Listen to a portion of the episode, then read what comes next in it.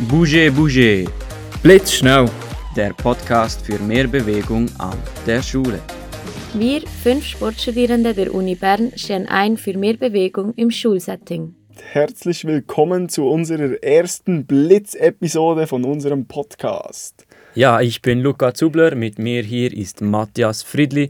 Wir berichten heute über das Thema Wie kam der Sport an die Schule? Dazu wollen wir etwas in die Sportgeschichte zurückblicken. Ja, Mattu, dann leg mal los.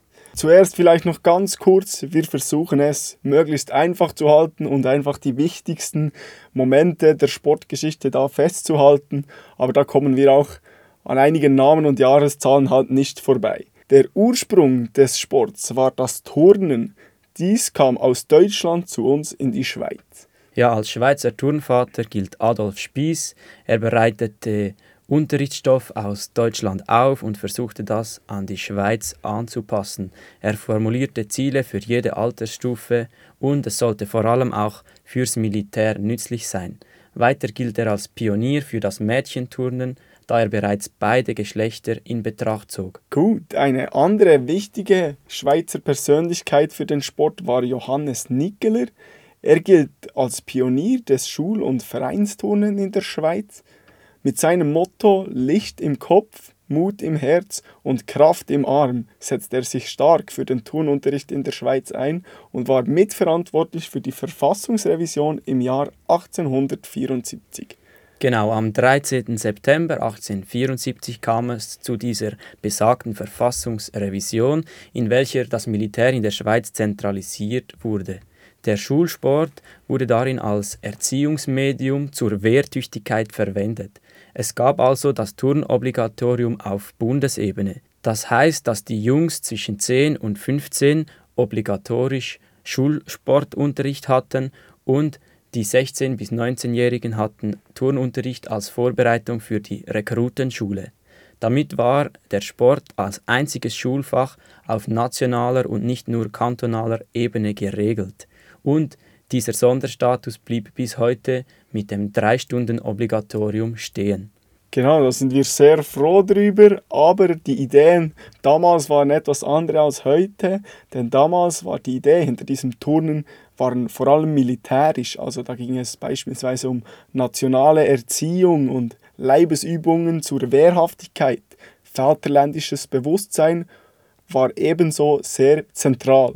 Ja, wie ihr wahrscheinlich alle wisst, waren all diese Bestimmungen für Knaben erst im Jahre 1916 wurde die erste Schweizer Turnschule für Mädchen eröffnet. Jetzt sprechen wir immer von Turnen, dieses kommt aus Deutschland. Wieso sprechen wir denn im heutigen Kontext eigentlich von Sport und nicht von Turnen, Matthias? Ja, gute Frage. Genau, die Sportbewegung ist nämlich anders als die Turnbewegung, kommt die aus England. Und zwar kam dort der Sport auf als Freizeitvergnügung mit Spielen für die Gentlemen. Also die Idee war, dass die Oberschicht da Sport treiben konnte und sich in Wettkämpfen messen konnte. Und auch da wurden erste Regeln, formale Regeln des Sports entwickelt. Das heißt, die Oberschicht hat sich da in Wettkämpfen gemessen und sich so äh, in der Freizeit beschäftigt.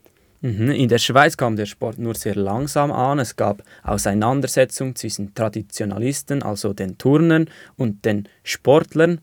Hauptzweck des Sport war, gemeinsam Sport zu treiben, mit Wettkampfbetrieb, wie du das ge äh, gesagt hast. Es ging auch um Geselligkeit, soziale Gemeinschaft.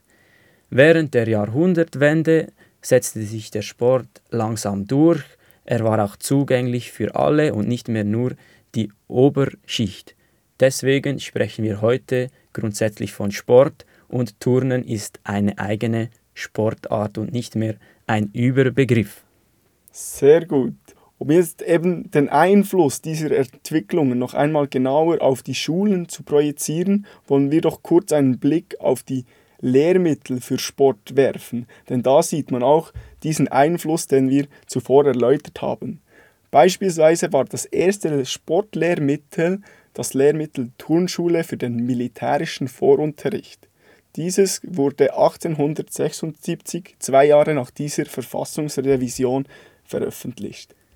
1927 ging es weiter mit dem Lehrmittel Eidgenössische Turnschule für die körperliche Erziehung der Knaben. Genau, und erst im Jahre 1975 wurde das erste Lehrmittel für Knaben und Mädchen veröffentlicht, und zwar das Lehrmittel Turnen und Sport in der Schule. 1998, im Geburtsjahr von Matthias, erschien dann das Lehrmittel Sporterziehung. Genau, und jetzt Ganz neu seit Sommer 2021 gibt es das Lehrmittel Kompetenzorientiertes Lernen und Lehren im Bewegungs- und Sportunterricht, welches sowohl die Westschweizer Region als auch den Lernplan der Deutschschweiz zusammennimmt und so den Sport weiter vorantreiben soll. Ja, das war ein kurzer Überblick über die Entwicklung des Schulsports. Wie kam der Sport an die Schule? Wichtig ist das drei Stunden Obligatorium, das zum Glück immer noch besteht und unseres Wissens momentan unantastbar ist. Gott sei Dank sind wir sehr froh über dieses Obligatorium. Gut, somit war es das auch schon mit unserer Blitz-Episode 1 und wir hören uns wieder nächste Woche am 24. Oktober zur Blitz-Episode 2. Bouger Bouger, der Podcast für mehr Bewegung an der Schule.